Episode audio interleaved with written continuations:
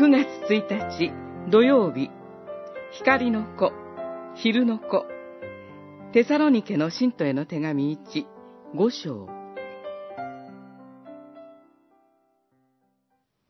兄弟たち、その時と時期について、あなた方には書き記す必要はありません。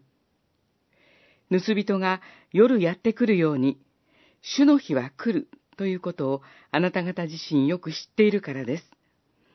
あなた方はすべて光の子、昼の子だからです。私たちは夜にも暗闇にも属していません。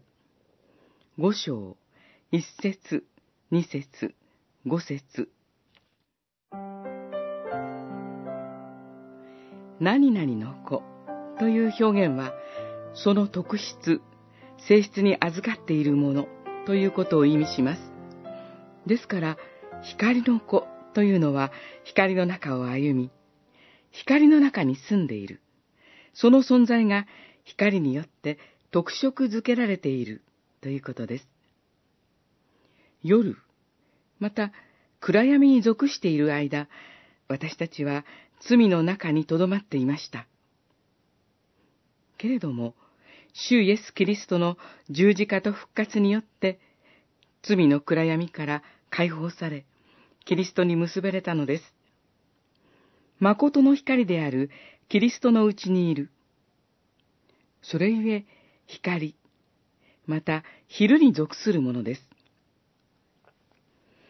ですから、私たちは自分が光の子、昼に属するものであることをわきまえて、キリストに結ばれている自覚の中で歩みます。